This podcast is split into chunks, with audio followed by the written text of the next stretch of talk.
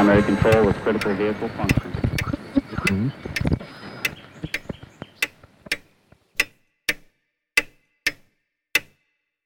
Herzlich willkommen zu Zukunft Denken, Episode 91. Der Titel der heutigen Episode ist Die Heidi Klum Universität. Die Heidi Klum Universität? Der Titel wird gleich zu Beginn des Gesprächs mit den Professoren Ehrmann und Sommer erklärt, daher lasse ich es hier noch ein bisschen zappeln. Ich freue mich jedenfalls, dass ich die beiden Professoren gewinnen konnte, um über die doch erheblichen Probleme der heutigen Forschungs- und Unilandschaft zu sprechen. Professor Ehrmann leitet das Institut für strategisches Management an der Universität Münster. Er hat eine weite Erfahrung sowohl in der Wissenschaft wie auch in der Industrie und Politik. So war er unter anderem Senior Manager bei PricewaterhouseCoopers Corporate Finance und 17 Jahre lang Mitglied der Advisory Group der Deutschen Bahn. Professor Michael Sommer studierte alte Geschichte, Latein, Griechisch, Politwissenschaften neuere Geschichte und vorderasiatische Archäologie. Und nach seiner Promotion an der Universität Freiburg verbrachte er zwei Jahre als Visiting Fellow am Wolfson College in Oxford. Und 2005 bis 2012 war er Dozent für alte Geschichte an der Universität von Liverpool. Seit 2012 ist er Professor für alte Geschichte im Institut für Geschichte der Karl von Ossietzky Universität Oldenburg. Bevor wir zum Gespräch kommen, noch kurz ein Wort in eigener Sache. Ich biete diesen Podcast auf verschiedenen Plattformen an und empfehle aber immer die Nutzung einer dedizierten Podcast-Anwendung, wie zum Beispiel Apple Podcasts oder Pocket Casts oder ähnliches. Das verhindert die Abhängigkeit von Podcasts von einzelnen Unternehmen und stellt sicher, dass Podcasts auch weiterhin eine der ganz wenigen technisch offenen Plattformen bleiben. Außerdem können Sie so einfach auf die zahlreichen frühen Episoden zugreifen, die nach wie vor sehr hörenswert sind. Werfen Sie immer auch gerne einen Blick in die Shownotes der jeweiligen Episode. Sie finden dort ergänzende Informationen, Referenzen, Bücher, Links, äh, Videos und so weiter, aber auch Hinweise zu anderen Episoden, die thematisch passen oder ergänzen. Zu Beginn des Gesprächs gibt es leichte Tonprobleme, die aber nach ein paar Minuten behoben sind. Damit genug der Vorrede zum Gespräch mit Professor Ehrmann und Professor Sommer. So, hallo, Herr Professor Sommer, Herr Professor Ehrmann, vielen Dank, dass Sie Zeit haben für ein Gespräch. Ja, ja grüß Gott. Wir freuen uns, dass wir da sein dürfen. Also ich bin ja irgendwie auf sozusagen Sie beide gestoßen, weil eine Kollegin von mir mir den FAZ-Artikel, den Sie, weiß ich, vor einigen Monaten geschrieben haben, mit dem Titel, ich glaube, der Titel war Willkommen zur Heidi Klum Universität oder in der Heidi Klum Universität. Und das ist natürlich ein sehr, ein sehr hübscher und auch ein bisschen provokanter Titel wahrscheinlich. Und ich muss natürlich da mit der Frage anfangen, wie sind Sie auf die Idee oder den Titel der Heidi Klum Universität gekommen? Thomas, das musst du sagen, das war dein. Ja, vielen, vielen Dank, genau. Naja, wir haben uns sehr einvernehmlich mit diesem Thema beschäftigt und irgendwann fiel uns auf, und da ist man natürlich als Ökonom so ein bisschen prädestiniert dafür, dass es sich ja bei dem, was an der Uni veranstaltet wird, so um Tournaments handelt. Und eines der beliebtesten Tournaments ist eben dieses Heidi Klum Tournament. Und da ist eben sehr auffällig, dass die Leute, die den Wettbewerb organisieren, gewinnen, aber alle anderen im besten Falle so rauskommen, wie sie reingegangen sind, aber die meisten verlieren. Das ist sozusagen die Logik, die dann dem Artikel dann auch so ein bisschen das Gepräge gegeben hat. Ja, vielleicht nur, nur nochmal an die Hörer natürlich wie immer die Artikel und die Dinge, die wir erwähnen, werden natürlich in den Shownotes auch verlinkt. Das heißt, auch der Artikel zur FAZ wird natürlich dann in den Shownotes sein. Das heißt, wer gewinnt dann bei dem Wettbewerb? Ich meine, es bei dem Wettbewerb der Wissenschaft naja, die Hochschulleitungen gewinnen, aber die eigentlich auch nur, die sind auch nur zweite Sieger oder dritte Sieger. Die ersten Sieger, das sind, sind, sind die, diejenigen, die Wissenschaft bestellen, die Landesregierungen. Dadurch, dass, dass sie letztendlich die Regeln machen können, da können sie, haben sie den Daumen drauf. Nicht? Also sie, sie entscheiden, nach welchen Regeln Wissenschaftswettbewerbe ausgetragen werden. Es wäre das ja vielleicht für sich noch nicht so ein Problem, aber ich, also eine Beobachtung, die ich mache und die ich auch schon versucht habe, öfter zu, zu thematisieren, würde ich gerne mal vielleicht einmal zu Ihrer kritischen Reflexion stellen. Me meinem Eindruck nach beobachten wir in den letzten Jahrzehnten eine zunehmende, zunehmende Qualitätsprobleme in der Wissenschaft und die durchaus, glaube ich, als schwerwiegend zu bezeichnen sind. Nur vielleicht ein paar Stichworte. Ich meine, das sind Leute wie in der Physik zum Beispiel Peter Higgs, der Nobel Nobelpreisträger 2013, der sagt, und das ist für mich ein relativ stellvertretendes Statement, weil ich das von vielen älteren Professoren, guten gehört habe, die sagen, in der heutigen Zeit würde ich keinen akademischen Job mehr bekommen, weil die, die Rahmenbedingungen so sind, dass ich einfach das nicht mehr, sozusagen, dass meine Art des, der Arbeit hier äh, nicht mehr möglich wäre. Wir haben die große Replikationskrise in der Psychologie. Wir haben, ich habe mir bei Schleim ein, ein Thema zum Gehirn, eine Episode zu Gehirnforschung gemacht, ein Problem der Pharmakologie, Medizin. Gibt es Riesenprobleme. Ich werde ein paar Artikel verlinken, auch von Nobelpreisträgern. Die Frage für mich ist da, sehen Sie das auch so? Und, äh, und hat das auch ein bisschen damit zu tun, wie Sie die Heidi Klum Universität beschrieben haben? Äh, also ich fange mal an, ich kann das jetzt eher für einen Bereich sagen und Michael Sommer wird da, glaube ich, ganz gut ergänzt aus anderen Bereichen, der, naja, so auf dem Wege ist, sich zu naturwissenschaftlichisieren, möchte ich mal nennen. Also wenn wir jetzt, ich bin Volkswirt und in der Betriebswirtschaftslehre tätig, wenn man die Volkswirtschaftslehre reinguckt, da sind jetzt viele Physiker und Mathematiker unterwegs. Also das, was nach außen hin noch wie eine ganz normale Wirtschaftswissenschaft anschaut, die ist einfach schon sehr von Leuten geprägt, die aus dem naturwissenschaftlichen Bereich kommen. Und die, die einzige Währung, die jetzt bei Betriebs- und bei Volkswirten gilt, sind highly ranked publications. Es gibt keine andere Währung mehr, die über Wohl und Wehe entscheidet. Und diese Währung führt halt dazu, dass man sich an diese Spielregeln des amerikanischen Marktes, auf dem wir eigentlich nicht unterwegs sind, anpassen muss. Und das heißt, man richtet seine ganze Forschungsstrategie jetzt, je jünger man ist, desto mehr an den Erfordernissen dieser highly ranked publications aus. Also das, glaube ich, ist sowas. Und wenn Sie so wollen, ist es halt eine Zielfunktion, die den Leuten vorgegeben wird. Und diese Zielfunktion führt dann dazu, dass in einer bestimmten Art und Weise gearbeitet wird. Also ich möchte es mal kurz auf die Life Sciences, weil da gibt es gute Dokumentationen drüber anwenden, dass eben Unternehmen sagen, auch in der Science Publication, nein, diese highly ranked Publications waren nicht replizierbar, also nicht bloß in der Psychologie war das so, und das liegt natürlich daran, Unternehmen müssen sozusagen Qualität produzieren, die dann auch vor den Institutionen besteht, die so eine Medikamenteneinführung überprüfen. Forscher müssen es schaffen, in kurzer Zeit in Nature und Science reinzukommen. Und das ist eine andere Qualitätskontrolle. Man weiß, wie hoch die Rückzugsraten bei Nature und Science sind. Das liegt eben daran, dass dann eben sozusagen Artikel aufgenommen werden, die reißerisch sind und dementsprechend ist die Wahrscheinlichkeit auch groß, dass da organisierte Ergebnisse nicht reproduziert werden können. Also der langen Rede knapper Sinn. Ich würde mal sagen, es liegt daran, dass es, ja, es gibt jetzt ein klares Zielsystem und dieses Zielsystem führt halt wie immer dazu, dass Anreize ausgelöst werden, die zum Teil eben auch selbstzerstörerisch sind. Also so ganz kurz zusammengefasst. Aber Michael, in ja.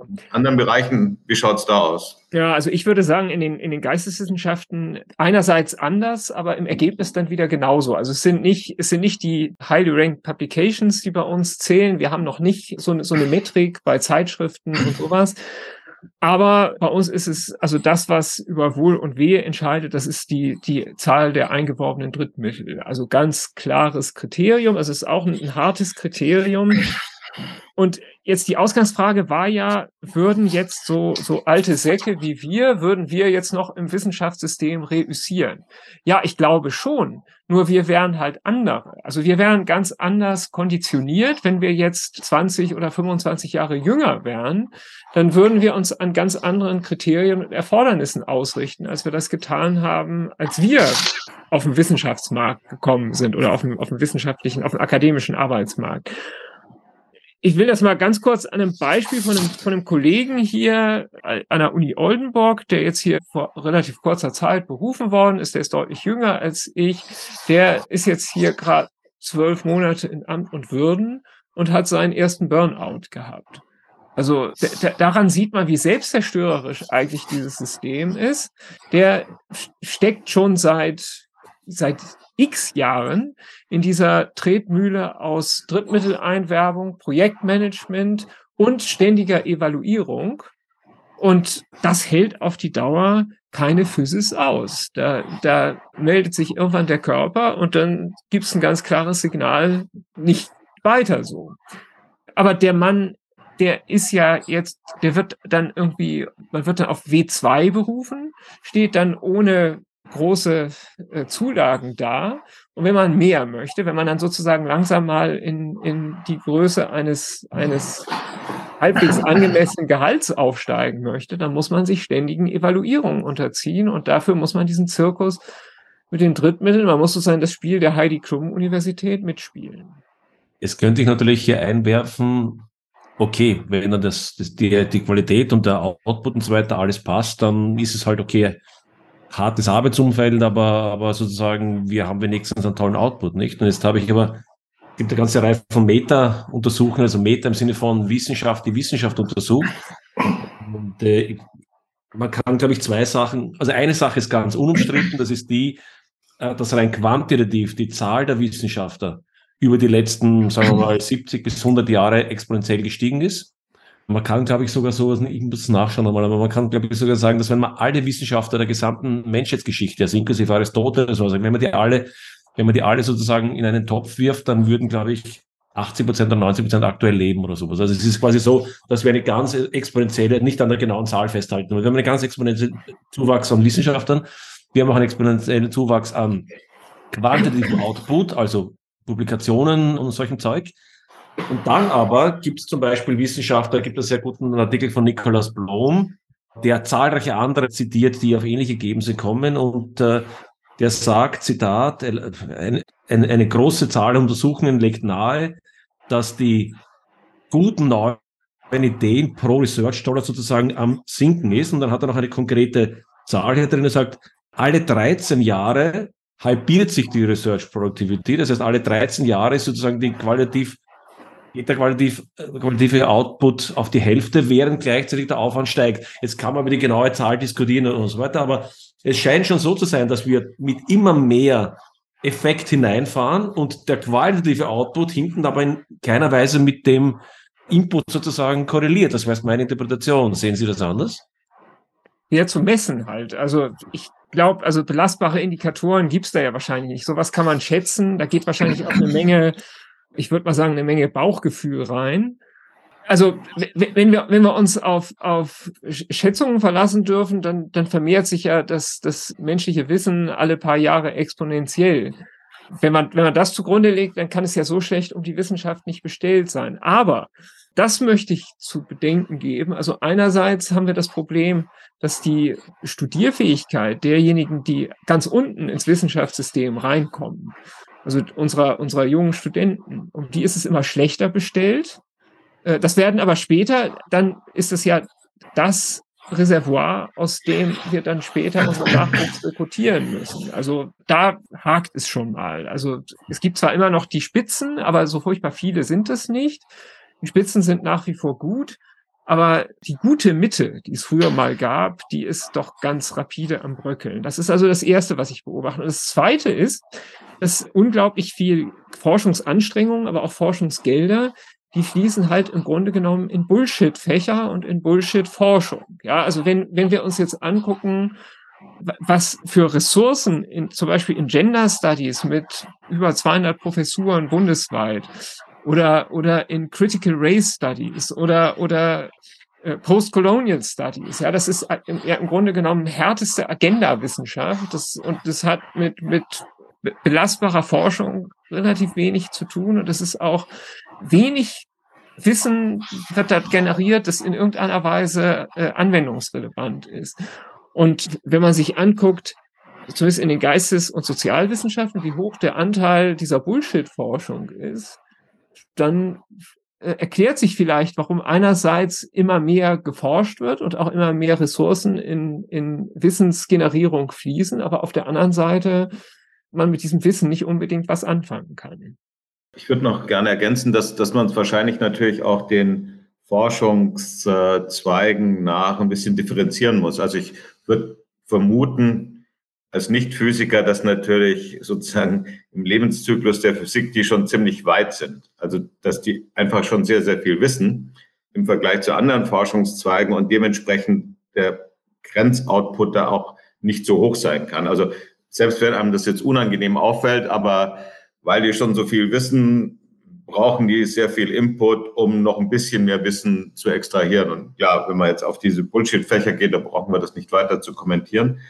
Ich glaube, das ist auf jeden Fall so nach den Fächern zu differenzieren. Also denke schon, dass es einige Fächer gibt, da braucht es dann auch Anstrengung. Ich sehe das jetzt, sagen wir, bei empirischen Arbeiten, vielleicht im Bereich der Wirtschaftswissenschaften, da braucht es eben viel Daten und ein sehr genaues methodisches Vorgehen, um da noch neue Erkenntnisse zu gewinnen. Die sehe ich da auch. Aber ich denke, insgesamt ist es natürlich, wenn man so einen Schritt zurückgeht, eine letzten Endes politische Frage oder eine Frage des Steuerzahlers, wie viel er da in diesem Bereich Uni ausgeben will, um dann diese Ausgaben teilweise sozusagen in Forschung wandern zu lassen. Also man könnte das Zehnfache ausgeben, da würde wahrscheinlich auch nicht mehr rauskommen. Wahrscheinlich dann würden sich die Leute so auf den Füßen stehen, dass da gar nichts mehr rauskommt. Oder man kann wahrscheinlich ein, ein weniges davon ausgeben. Und ich kann das jetzt bloß so für die Bereiche sagen, die ich so um mich herum wahrnehme, also gar nicht so sehr Bereich jetzt Wirtschaftswissenschaften, aber wir merken ja gerade, dass demografisch die Anzahl der Studierenden über die nächsten Jahre deutlich zurückgehen wird. Aber wir haben immer noch in vielen Bereichen Aufbauprogramme. Also es gibt immer noch Berufungen von Lebenszeitprofessuren. Also das sieht man auch schon, dass natürlich da gewissermaßen für diese Leute, die jetzt dann berufen werden, jetzt schon der Druck erzeugt wird, ihre Art von, ja, wie soll man sagen, Daseinsberechtigung in fünf, zehn und 15 Jahren nachzuweisen. Und es wird nicht leicht sein. Also sozusagen für drei Studierende ist man dann da und muss dann irgendwie in einem durchforschten Fach dann irgendwas leisten. Also dieses, um Michael nochmal zu zitieren, Bullshitting, das wird dann überall sozusagen dann zum Problem, wenn man nicht mehr deutlich nachweisen kann. Ich habe jetzt 2000 Studenten und das passt schon. Ich verdiene mein Geld gewissermaßen. Also da, glaube ich, wird es in all diesen Bereichen relativ schwer. Stichwort nochmal, wie Produktivität da ist. Aber ich würde wirklich auch denken, naja, le letzten Endes muss irgendjemand weiter vorn im politischen Prozess sagen, wir wollen so und so viel an staatlichem Geld für was auch immer ausgeben. Ich würde vielleicht noch ganz gerne auf das zurückgehen, was Professor Sommer vorgesagt hat, nämlich, das möchte nicht, dass es untergeht. Sie haben irgendwie so den Punkt gebracht, dass die jungen Studenten, die in die Uni kommen, möglicherweise nicht mehr die Fähigkeit haben oder, oder nicht die Fähigkeit haben in vielen Fällen, die vielleicht auch notwendig sind, um letztendlich auch an der Uni zu realisieren. Und ich würde das vielleicht gerne mit einer, mit einer zweiten Frage verbinden, nämlich wie sind die Anreizsysteme, wie sind die Strukturen heute an der Uni und welche davon führen zu guter und schlechter Forschung und auch zu guter und schlechter universitärer Lehre? Weil letztendlich, es gibt, ich, ich bringe mal ganz gerne das Beispiel, das heißt ja auch Hochschule, nicht? Der Begriff Schule, es kommt von Skole, vom, vom Griechischen, heißt irgendwie auch äh, Musse interessanterweise. Das heißt, die Idee der Uni war ja schon noch immer, dass die Leute, die dort sind, sowohl von der forschenden Seite, wie aber auch von der, von der, derjenigen, die sozusagen dort eine als, als Studenten hinkommen, dass man eine gewisse Muße hat, um sich mit den Dingen auch mit einer Zeit auseinanderzusetzen und auch äh, da relativ frei und offen zu reflektieren. Resoniert das irgendwie mit Ihnen und wie, wie, wie passt das mit dem gesagt haben vor zusammen? die Geschichte mit der Muße, das ist ja spätestens seit der Bologna-Reform weg. Also der erste Blow, der ist mit der, mit der Massenuniversität oder mit der Vermassung der Universität seit den 60er Jahren gekommen. Und der, der zweite Blow ist mit Bologna gekommen klar, also die Frage ist halt, ob, ob, sich, ob sich die Universität als so eine, als so eine Gentleman-Veranstaltung, äh, ob sich das, ob, ob das noch zukunftsfähig war. Ich wage das zu bezweifeln. Also ich glaube schon, dass die Expansion von höherer Bildung, dass es da durchaus eine Berechtigung dafür gibt. Allerdings auf der anderen Seite, in Deutschland sind wir ja jahrzehntelang und tun es immer noch, wir sind immer diesen OECD-Vorgaben nachgejagt. Und es wurde immer gesagt, ja, in Deutschland sind die Studentenzahlen, die sind so besonders niedrig und in Deutschland studiert also ein, eine niedrigere Quote von jedem Jahrgang, als es in anderen Ländern der Fall ist. Ist ja auch richtig. Aber dass das so war, das liegt eben ja daran, dass bei uns sowohl jetzt die, die außeruniversitären Bildungssysteme als eben auch das Abitur, äh, das war eben besser als in anderen Ländern. Und deswegen brauchte man auch weniger äh, Studenten. Während in, in anderen Ländern, vor allem im angelsächsischen Raum, eben, ja, sagen wir mal, selbst, selbst das Hebammenwesen und so weiter musste akademisiert sein, weil es eben überhaupt keine alternativen Strukturen dafür gibt.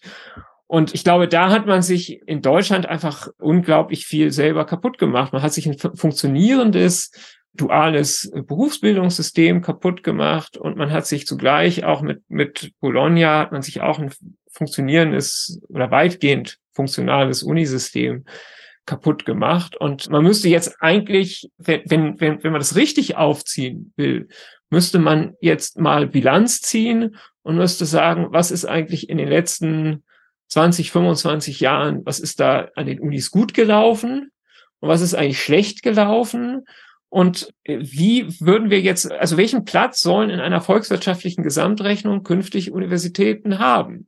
Und wie viel, wie viel Studenten brauchen wir eigentlich? Denn es ist ja schon irgendwie ein Mismatch, dass wir auf der einen Seite haben wir die akademischen Bullshit-Fächer und auf der anderen Seite haben wir einen Fachkräftemangel. Wie passt das zusammen? Ja, also brauchen wir tatsächlich Zehntausende von Leuten, die Gender Studies studieren, während es auf der anderen Seite an an Klempnern und Pflegepersonal in den Krankenhäusern mangelt. Und da, da habe ich Zweifel daran. Also tatsächlich wäre es vielleicht ganz gut, den Bedarf und das Angebot, das, also das, das universitäre Angebot irgendwie mal zusammenzubringen.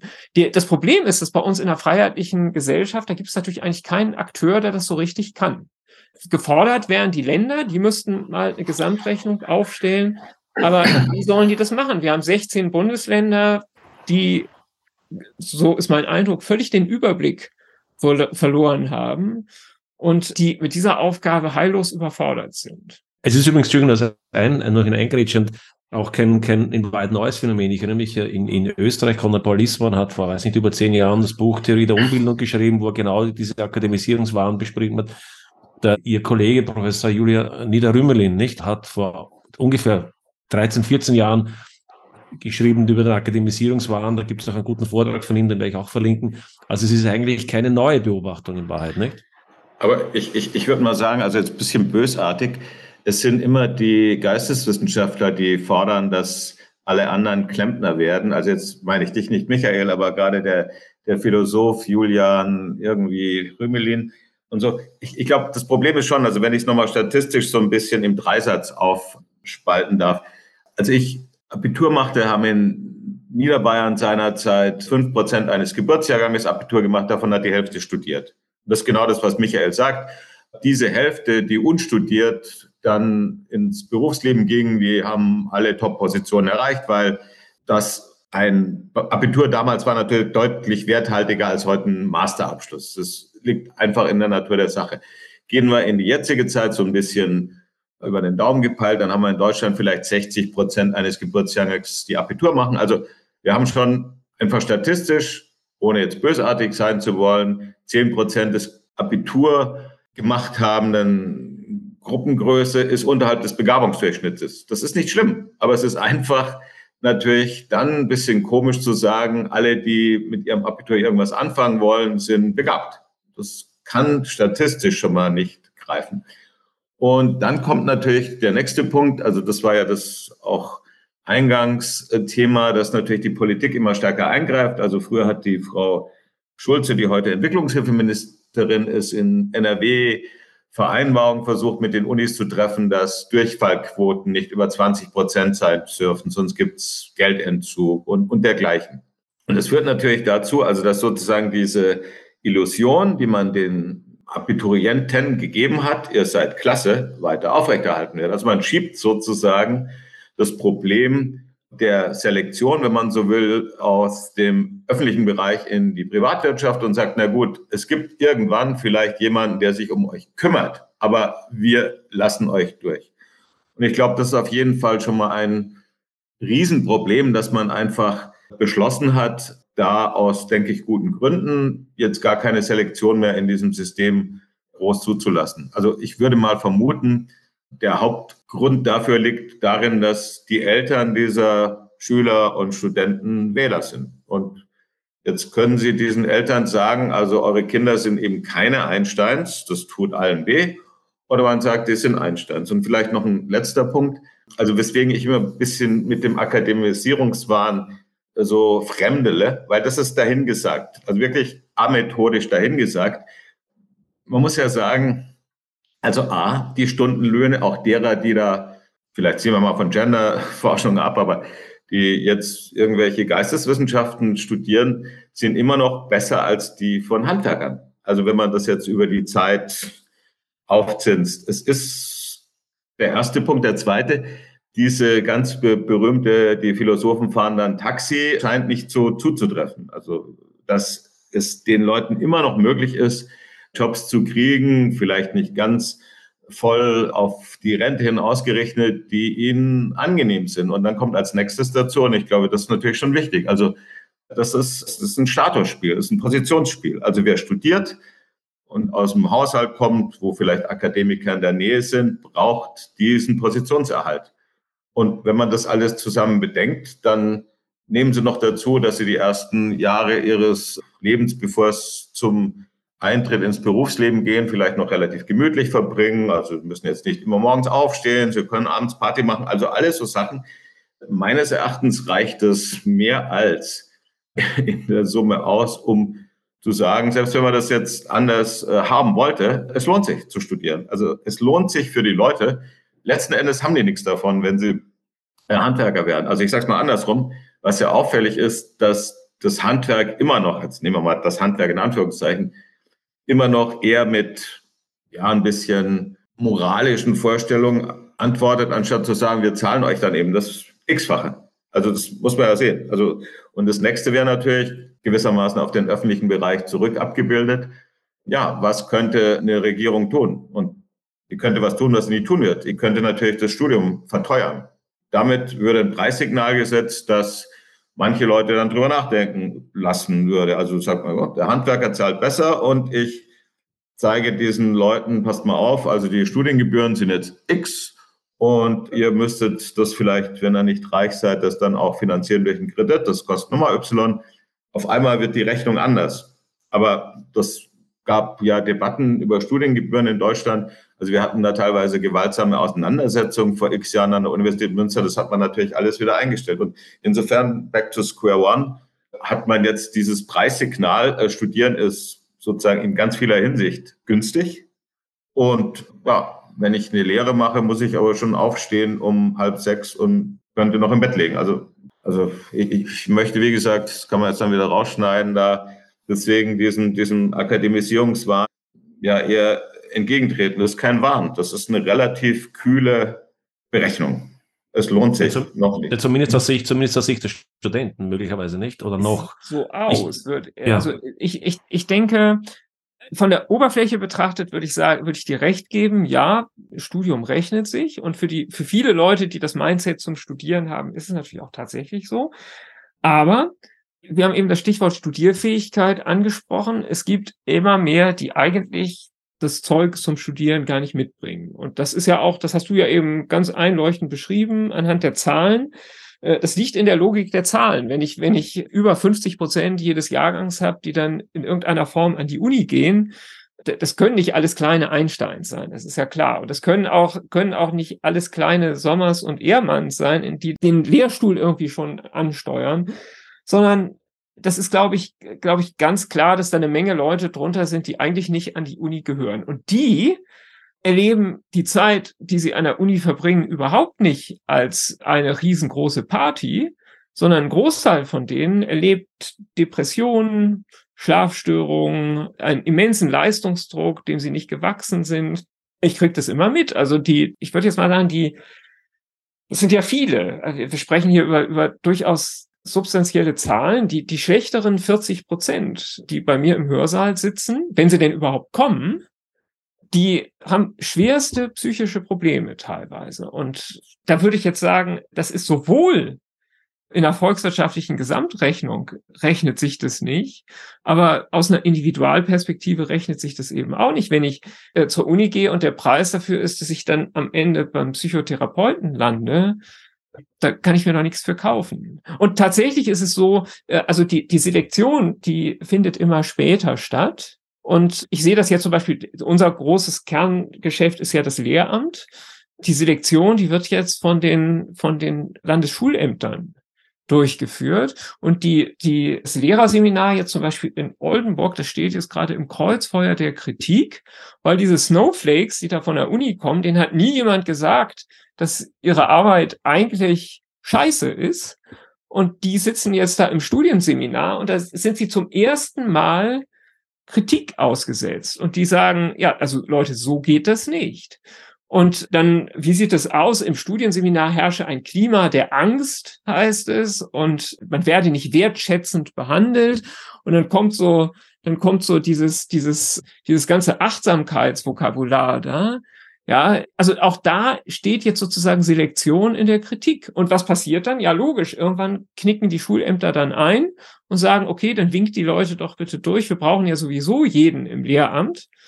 Und dann werden, dann, dann wird die Katastrophe, die im Moment schon in den Schulen im Gange ist, die wird sich dann nochmal verschärfen, weil wir dann nämlich nicht nur zu wenig Lehrer haben, sondern auch noch Lehrer, die dem Lehramt fachlich und auch sonst persönlich in keiner Weise gewachsen sind. Und also da sehe ich jetzt zumindest aus der geisteswissenschaftlichen Perspektive gerade die nächste große Katastrophe auf uns zu rollen. Also ich, ich würde dir da in, in allem recht geben. Das ist sozusagen auch nicht mein Betrachtungsweise. Das ist jetzt wahrscheinlich eher eine Nuance zwischen uns. Ich glaube aber, die Beschreibung derer, die da psychische Probleme haben, legt nahe, dass man vermuten kann, die hätten die woanders auch. Das Thema, was du beschreibst, ist, die werden einfach so lange vor Selektion bewahrt, bis es dann irgendwann extrem unangenehm wird. Aber dieses Thema, was ich ja spannend finde, dass diese Leute, die sind in der Lage, komplizierte Handyverträge zu bewerten ist in der Lage, sich ein Auto zu kaufen oder ihre Flugreisen mit Gabelflügen zu buchen. Die können das alles. Aber da denke ich auch, gibt es sicher ein Problem. Kein Mensch ist in der Lage, seinen Bildungsweg zu optimieren. Aber, aber auffällig ist es trotzdem, dass eben genau auch in deiner Beschreibung, also letzten Endes die Leute, also meine Frau ist Psychotherapeutin, zu, zu spät in die Psychotherapie gehen, weil das, was du beschreibst, natürlich ein Thema ist, das hätte schon auffallen müssen in der Schule. Also es wummert schon in der Schule, dass die eigentlich wissen müssen, das ist alles nichts für mich. Und dann kommt natürlich, und das hatten Sie, Herr Schatten, auch schon angesprochen, wenn man so will, das, das, das Problem des, des Angebots rein. Also eben, das unterstellt ja, dass wir noch so tun, als ob eben die Zustände sind wie, was weiß ich, vor 30, 40 Jahren. Aber letzten Endes heißt es, die Leute, die jetzt da reinkommen, da die das, was wir eigentlich noch anbieten können, gar nicht mehr mitmachen können, zwingen uns dazu über diese politischen Vorgaben, dass wir uns ihnen anpassen. Also dass die Uni noch eine Institution ist, wo Uni draufsteht, aber die könnte man auch irgendwann jetzt, muss man in die Zukunft gucken, Berufsschule nennen. Aber Uni hört sich eigentlich für alle Leute besser an. Aber die Anpassung, wie du beschreibst, ist, würde man immer die Anforderungen stellen, wie man das vor x Jahren gemacht hat, dann wäre das kein Arbeiten, was noch irgendjemandem Spaß macht. Also passiert überall die schleichende Anpassung. Ich habe das mal, damit das nicht jetzt auf unsere Fakultäten beschränkt ist, mit einem Mathematikkollegen an der RWTH Aachen, also einer un sozusagen zweifelhaft guten Institution, besprochen im Zug und meinte, wie ist es denn da bei euch? Und er meinte, na ja, wir machen jetzt auch in den ersten Semestern mehr Schulmathematik, damit unsere Durchfallquoten, die unsere Einnahmen senken, sinken. Hm. Aber wir reden nicht drüber, weil, ja. Ist auch schlecht fürs Geschäft, ja. Ja, aber das, aber das bringt mich auf, ein, auf vielleicht eine Modifikation der Frage. Herr Professor Sommer hat irgendwie den, den interessanten Punkt gebracht, dass vielleicht, oder ich weiß nicht, einer von den beiden, dass die Selektion vielleicht immer weiter hinausgeschoben wird letztendlich.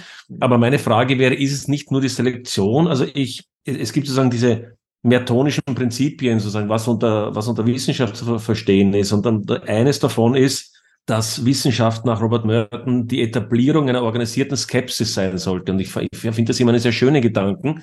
Das heißt, organisierte Skepsis, auch, auch Karl Popper weist darauf ganz stark hin, schon in den 70er Jahren und sieht dann auch die Trends in die falsche Richtung gehen eigentlich. Und organisierte Skepsis bedeutet natürlich harte freie Meinungsäußerung. Das heißt, dass ich an einer Uni nach meinem Verständnis meine Ideen präsentieren kann, dass ich aber dort nicht gepampert wäre, sondern dass mir dann jemand, der Herr Sommer sagt, aber Herr Schatten, Ihre Idee ist ein Schmarrn, weil eins, zwei, drei und dann, und dann wird das hart diskutiert und nicht, natürlich jetzt nicht unfreundlich, aber, aber intellektuell hart diskutiert. Und ich habe das Gefühl, dass das immer weniger stattfindet. Und wenn dann natürlich die Leute, die über Jahre im Wald in der Schule sitzen, dann mit der Realität konfrontiert werden und dann dort natürlich durchaus dann solche Kritik passiert, dann haben sie das eigentlich nie gelernt, wofür sie eigentlich an die Uni gegangen wären, oder? es ist ja logisch, also je, je, je bescheidener die intellektuellen Ressourcen sind, auf die die Studenten zurückgreifen können, desto weniger können sie mit Skepsis anfangen und desto eher wollen sie letztgültige Wahrheiten.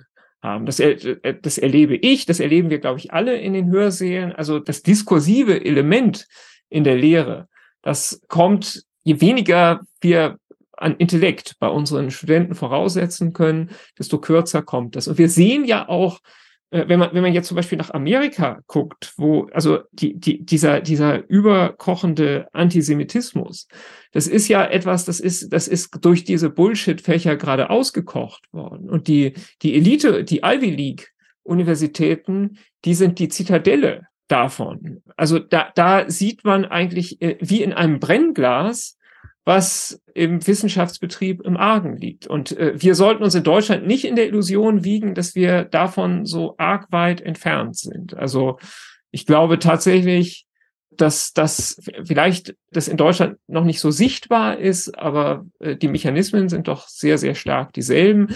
Und die Einschränkung von Meinungskorridoren, das Niederbrüllen von Meinungen, die einem nicht passen und so weiter, wie man, wie man es an Universitäten ja immer wieder erlebt. Ich glaube, das ist tatsächlich das ist tatsächlich eine direkte Folge des, des Kompetenzrückgangs, den wir überall verzeichnen können. Da gibt es übrigens, das muss ich noch ein, äh, einbringen. John Gray, der britische Philosoph, hat ein neues Buch geschrieben und da sagt er etwas, was ich sehr interessant finde. Das, ich zitiere das. Er sagt, uh, the, the restraint on freedom of speech, das heißt also die, die Einschränkung der Meinungsfreiheit und der Unterdrückung in vormals liberalen Gesellschaften, und jetzt kommt der interessante Punkt ist, wurden nicht durch diktatorische oder autoritäre Governments, also, also, also Regierungen hervorgerufen, sondern eigentlich äh, interessanterweise, die are imposed by civil institutions themselves. Das heißt, nicht so, wie man früher geglaubt hat, dass autoritäre Regierung kommt und, und sagt, dass ja, sie dürfen das nicht sagen, sondern irgendwie haben die, haben die zivilen äh, Organisationen und auch die Unis offenbar quasi in einem vorauseilenden Gehorsam oder, oder wie immer man das sehen möchte, sich selbst beschnitten, was ich völlig kurios und, und, und, und, und schräg finde. Also vielleicht nochmal auch in Ergänzung was zu dieser Diskursentwicklung. Ich kann es so ein bisschen für die Ökonomik sagen, da musste man sich, also ich rede jetzt von großen Geistern, nicht von mir, die sozusagen Redeberechtigung im großen Diskurs erkämpfen. Also man musste im Mainstream mit Methoden, mit Modellen, mit guten empirischen Arbeiten reüssieren. Und dann dürfte man sozusagen Abweichendes formulieren. Und im, im Prinzip ist es deswegen aus meiner Sicht spannend, weil wenn ich so in ökonomische Zeitschriften reingucke, natürlich gibt es ja vielleicht auch Bias, aber es ist jetzt anders als vor x Jahren, dass es relativ große und weite Diskussionen gibt. Die verstecken sich aber dann in Mathematik und in Empirie. Also man redet über Empirie und dann ist es nicht, ich behaupte das, dass dies und das stimmt, sondern meine Untersuchung zeigt unter diesen Voraussetzungen, dass es so sein könnte. Also das finde ich, finde ich dafür schon ganz hilfreich. Also ich erlebe das ab und an, ein Kollege und ich haben ein paar Mal vorgetragen auf so gemeinsamen Tagungen mit Philosophen.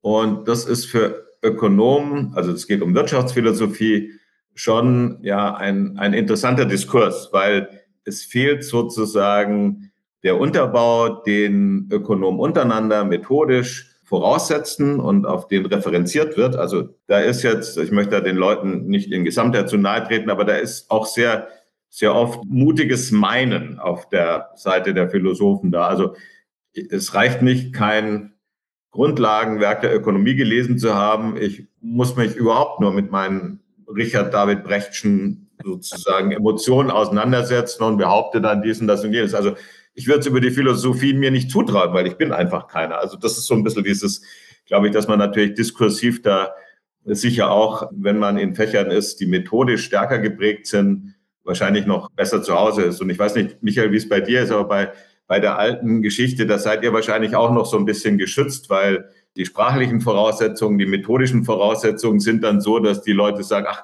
damit beschäftige ich mich nicht, da müsste ich mich auskennen, dann rede ich lieber über Gender oder sowas. Also das lasse ich weg. Genau, genauso, genauso ist es. So, so, sobald ein hartes methodisches Fundament gefordert ist, hat man natürlich auch die Möglichkeit zu sortieren, wer hat überhaupt Rederecht und wer nicht. Und für mein Fach kann ich das noch in Anspruch nehmen. Ja, da ist das so. Und äh, da, da, da ist der, der Anteil derjenigen, die da Bullshit-mäßig unterwegs sind, der ist auch verschwindend gering. Aber zum Beispiel schon in den anderen historischen Fächern ist das ganz anders, wo man eben keine Sprache außer Englisch kennen muss. Da kann man, man kann mehr oder weniger jeder meinen, dass er mitreden kann. Um vielleicht noch den, Aspekt jetzt auch da aufzugreifen, der vorgekommen ist, nämlich rentiert es sich überhaupt an die Uni zu gehen? Und ich möchte da vielleicht ein anderes Zitat bringen. Der, es gibt einen amerikanischen Ökonomen, Brian Kaplan, ich glaube, Sie kennen ihn namentlich auch, der hat ein, sagen wir mal, sehr, durchaus sehr provokantes Buch geschrieben, The Case Against Education. Er spricht natürlich stärker über die US, über die US-Situation, aber er, er zitiert auch zahlreiche Studien, die international zu bewerten sind. Ich möchte vielleicht noch zwei Dinge herausgreifen, die er sagt. Das eine ist, er sagt, aus seiner Sicht ist äh, der Effekt der Universität zu 80 Prozent der Signalisierung. Also mit Signalisierung meint er, ich habe Harvard abgeschlossen oder ich habe die TU München abgeschlossen. Ich, ich, ich interpretiere es jetzt, ja. Und 80 Prozent des Wertes ist Signalisierung, nur 20 Prozent ist tatsächlich sozusagen inhaltlicher Wert, den ich dort mitgenommen habe, äh, ist das eine.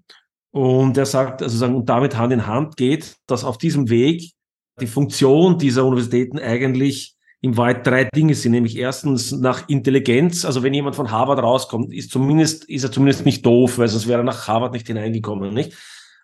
Zweitens, dass er sozusagen jemand ist, der auch hart an einer Sache arbeiten kann und dass er ein Konformist ist. Also dass er sagen, wenn ich den einstelle, dann weiß ich, der kann in einer Struktur sich sozusagen anpassen. Jetzt würde ich Sie fragen, glauben Sie, dass er recht hat? Haben wir da in Europa eine andere Situation? Und vielleicht noch ergänzend eine zweite Frage. Selbst wenn das mit dem Signalisieren stimmt, dann setzt das ja voraus, dass diese Institutionen auch tatsächlich diese Selektion machen.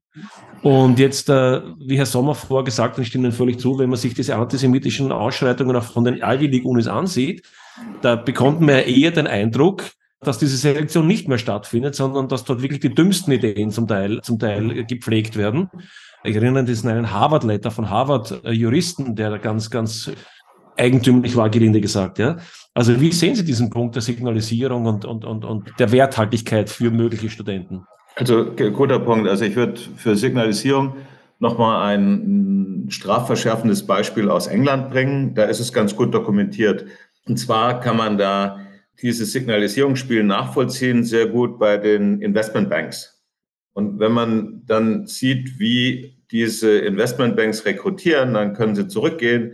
Das sind Leute aus reichen, bildungsaffinen Elternhäusern, die auf die richtigen Kindergärten gehen, auf die richtigen Privatschulen und da gibt es fünf Target-Unis, aus denen ausgewählt wird. Und insofern heißt es ja, dass es kein Screening ist. Also die Investmentbanks müssen nicht groß gucken, sondern die Leute, die dann von diesen Target-Unis kommen, die waren schon auf den richtigen Privatschulen und haben die richtigen Fächer studiert und so weiter und so weiter.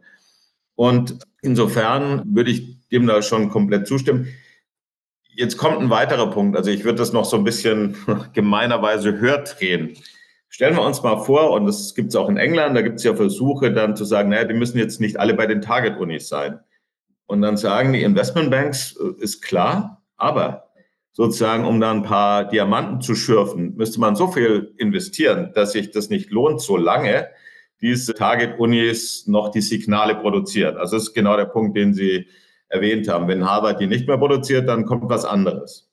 Aber jetzt stellen wir uns mal vor, und das ist ja sozusagen die Grundidee dieser Bildungsexpansion, dass die Leute immer mehr in die Unis reingeworfen werden. Tun wir mal so, als ob die Fähigkeiten, die sie dort lernen, immer besser werden. Okay, dann sagen wir mal, okay, es gibt die Herkunft und es gibt die Fähigkeiten und es gibt sozusagen noch irgendeine Varianz von Herkunft und Fähigkeiten. In der Sekunde, wo die schlechteren Universitäten besser werden und wo die Differenz zwischen den Target-Unis und den schlechteren Universitäten klein wird oder verschwindet, ich mache es jetzt bloß als Gedankenspiel, folgt daraus, dass das Einzige, was dann wirklich den Unterschied konstituiert, die Herkunft ist. Also in gewisser Weise ist es sozusagen die, das Skill-Paradoxon, was Bildung zerlegt, weil in der Sekunde, wo sie alle mit Bildung zuschütten, differenziert die nicht mehr. Und ich denke, in Deutschland. Das heißt, es wird ähm, nur eine, Herkunfts-, eine Herkunftssignalisierung dann.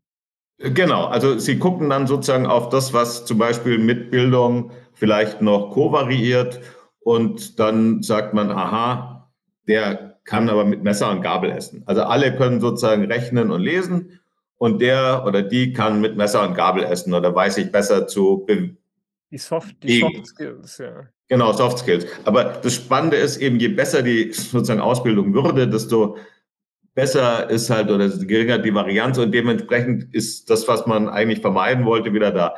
Und das nächste ist natürlich meine Vermutung, dass in Deutschland, aber du kennst dich da besser aus, in England, dass in Deutschland natürlich diese Durchschnittsqualität vielleicht der Unis nicht so groß auseinanderfällt.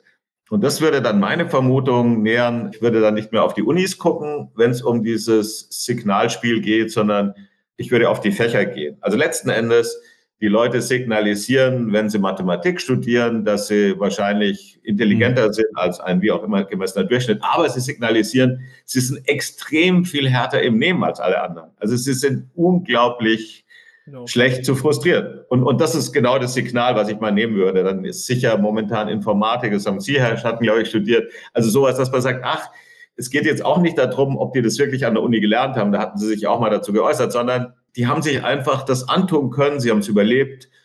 Es war bei mir sogar, war bei mir sogar, ich habe ich hab an sich Chemie studiert, nicht? Das war ganz eigentlich interessant, damals schon zu beobachten, dass wir Chemie war an der TU Wien damals das härteste Fach, zumindest im Sinne der, des Aufwandes. Also es hat die meiste, die meisten Wochenstunden oder die meisten Gesamtstunden im Studium. Und es war auch rein physisch hart, weil man weil Vorlesungen und Labors hatte und oft den ganzen Tag. Und es war interessant, dass ganz, ganz viele äh, Leute, die sozusagen den Abschluss gemacht haben, eben nicht in der Chemie geblieben sind. Ich habe Leute gehabt, der ehemalige ÖBB-Vorstand war ein Chemiker. Ich hatte Leute, die in der Telekom-Industrie waren, die im hohen Management die Chemiker waren. Also das, das würde genau auf das äh, sozusagen schließen lassen, was Sie sagen. Das heißt, es waren Leute, die haben die Chemie, der, der, der hatte die Chemie bei der ÖBB nicht gebraucht, sondern das war offensichtlich, war das Signal das, dass er hart im Nehmen ist und sozusagen sich hier auch äh, durchsetzen konnte, nicht? Das ist, das ist übrigens tatsächlich so. Also in England sind jetzt in der freien Wirtschaft die alten Sprachen ganz besonders beliebt, weil die halt wissen, das ist was, da muss man sich durchbeißen.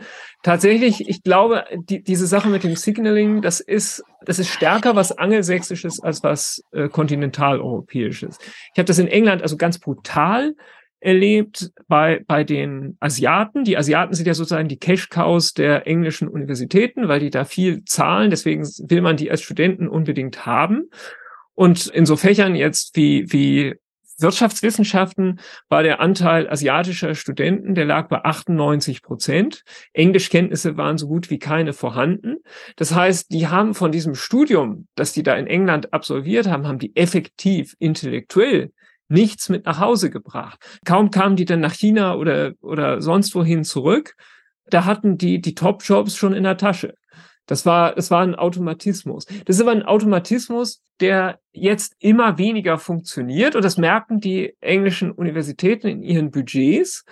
Die Asiaten bauen sich selbst selbstverständlich gute Universitäten auf und das Prestige, das, das die englischen Universitäten dort in Fernost bis vor kurzem noch hatten, das ist längst nicht mehr so über jeden Zweifel erhaben. Die merken natürlich auch, dass die Leute, die dann von da zurückkommen, dass die nicht unbedingt jetzt die großen Genies sind, mit denen man gerechnet hat. Und insofern, da ändern sich die Parameter dann auch ganz schnell.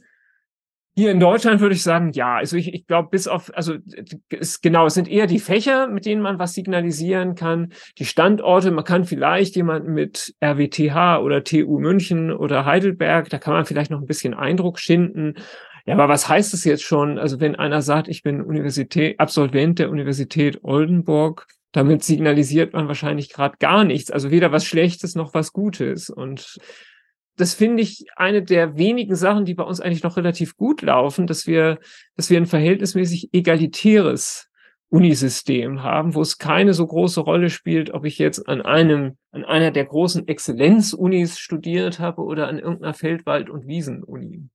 Ja, provokant gefragt, sollten die Schlausten überhaupt an die Uni gehen oder wären sie nicht in Wahrheit effizienter, sich das selbst beizubringen? Wenn wir jetzt Fächer wie Medizin oder sowas ausschließen, wo ich halt äh, in, in Wahrheit auch eine bestimmte praktische Erfahrung brauche, um auf, auf UK zurückzukommen. Rishi Sunak hat vor ein paar Monaten bei einem Interview gesagt, nein, nicht Interview, sogar einen Artikel darüber geschrieben, Too many university students are sold a false dreams. Also zu vielen Studenten wird ein falscher Traum mhm. Und sie würden also das überhaupt nicht bekommen, was sie eigentlich äh, quasi erwarten würden. Sollte man also jemanden, der schlau ist, wirklich empfehlen, an die Uni zu gehen, zum Beispiel also, Informatik oder Mathematik zu studieren, oder wäre der, wär der nicht besser dran, sich das in einer halben Zeit selbst beizubringen? Aber das, ich, ich glaube, das ist, das ist ja eine, eine ganz spannende Frage. Also so, so in meiner Welt ist es so, dass der falsche Traum eigentlich nur dann richtig verkauft werden kann, wenn die Leute die Preissignale nicht verstehen. Also ich sag's mal hart, gehen wir mal in so eine Idee, dass jemand aus ererbtem Geld ohne Ende hat, da kann ihm wurscht sein, ob er da ein bisschen studiert oder gar nichts macht. Und ich glaube, das, was Sie an, ansprechen, ist natürlich genau, also letzten Endes genau Human Capital Approach versus Signaling. In der Sekunde, wo sich in der Wirtschaft vielleicht der Gedanke durchsetzt, Signalisierung ist nicht mehr so wichtig wie das, was die Leute wirklich können, dann lohnt sich es natürlich für Begabte hier auf Universität zu verzichten.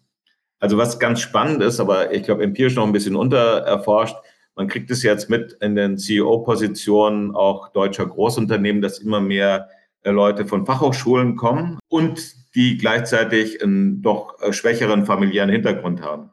Auch da wird möglicherweise von den Großunternehmen gesehen, jemand hat sich nach oben gearbeitet. Das muss nicht mehr Universität sein.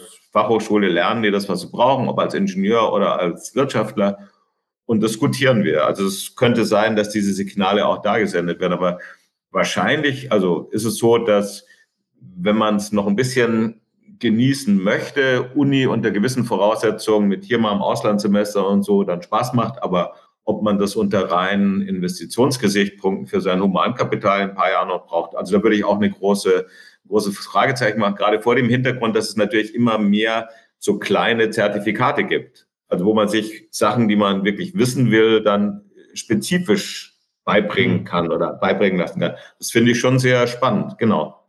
Der Sommer muss, glaube ich, bald äh, zu seiner äh, Vorlesung gehen. Vielleicht stelle ich Ihnen sozusagen die letzte Frage, Herr Ehrmann, können Sie die dann danach noch beantworten. So einen Blick in die Zukunft gebracht. Der Professor Hörisch, den ich vor einiger Zeit dran hatte, hat sozusagen gesagt, ohne Tabu brechen ist die Uni nicht zu haben. Also wir brauchen eigentlich dieses bisschen auch aufwühlende Element. Sehen Sie eine Zukunft in der Uni oder glauben Sie, es wird so weiter dahin dümpeln oder glauben Sie, dass wir tatsächlich auch große Reformen sehen werden? Also die, die Kristallkugel habe ich natürlich nicht. Ich, ich glaube, Systeme in demokratischen Gesellschaften sind grundsätzlich immer reformfähig. Und das, also ich, ich würde sagen, die, die Uni ist ein System, das sich in den letzten, seit, seit Wilhelm von Humboldt, hat die sich x-mal neu erfunden und äh, es spricht im Grunde nichts dagegen, dass sie das nicht auch wieder kann. Im Grunde haben wir in Deutschland sogar ganz gute Voraussetzungen dafür, dass die Uni das kann. Sie ist kein, also anders als jetzt in England oder Amerika, ist sie, ist sie kein, keine Institution, die sich weitgehend selber finanzieren muss, sondern sie wird, sie wird von Steuergeldern finanziert. Ich finde das Grund, im Grund, Grunde auch richtig. Es gibt paar Nachteile, die das hat, aber im Grundsatz finde ich das gar nicht mal so schlecht was wir einfach brauchen, ist eine Einsicht in der Politik, dass es so nicht weitergehen kann und ein Plan, wie man es vielleicht anders machen kann. Und wir sehen jetzt, dass sich Politiker da durchaus ernsthaft Gedanken darüber machen. Also in dem Bereich, den ich jetzt etwas besser überblicke, Lehrerbildung, da denken jetzt zum Beispiel die Länder Bayern, Baden-Württemberg, Hessen, glaube ich auch, die denken darüber nach, das ganz anders zu machen. Dass also diese Lehrerbildung, alle niederen Lehrämter äh, an Hochschulen auszulagern, wo es eine duale Lehrerbildung gibt. Das ist dann praxisnah. Äh, die Leute werden auch früh in der Schule eingesetzt. Das finanziert sich dann teilweise sogar selbst. Und da denkt man einfach mal ziemlich tabufrei was Neues und das finde ich durchaus gut. Also ich, also ich sage jetzt nicht, dass irgendwie unser akademisches System, dass das irgendwie ein, ein hoffnungsloser Fall wäre. Nein, also das, die Uni hat sich schon oft neu erfunden, sie hat sich schon oft am eigenen Schopf aus dem Sumpf gezogen und es gibt eigentlich keinen Grund anzunehmen, dass ihr das nicht auch wieder gelingen kann.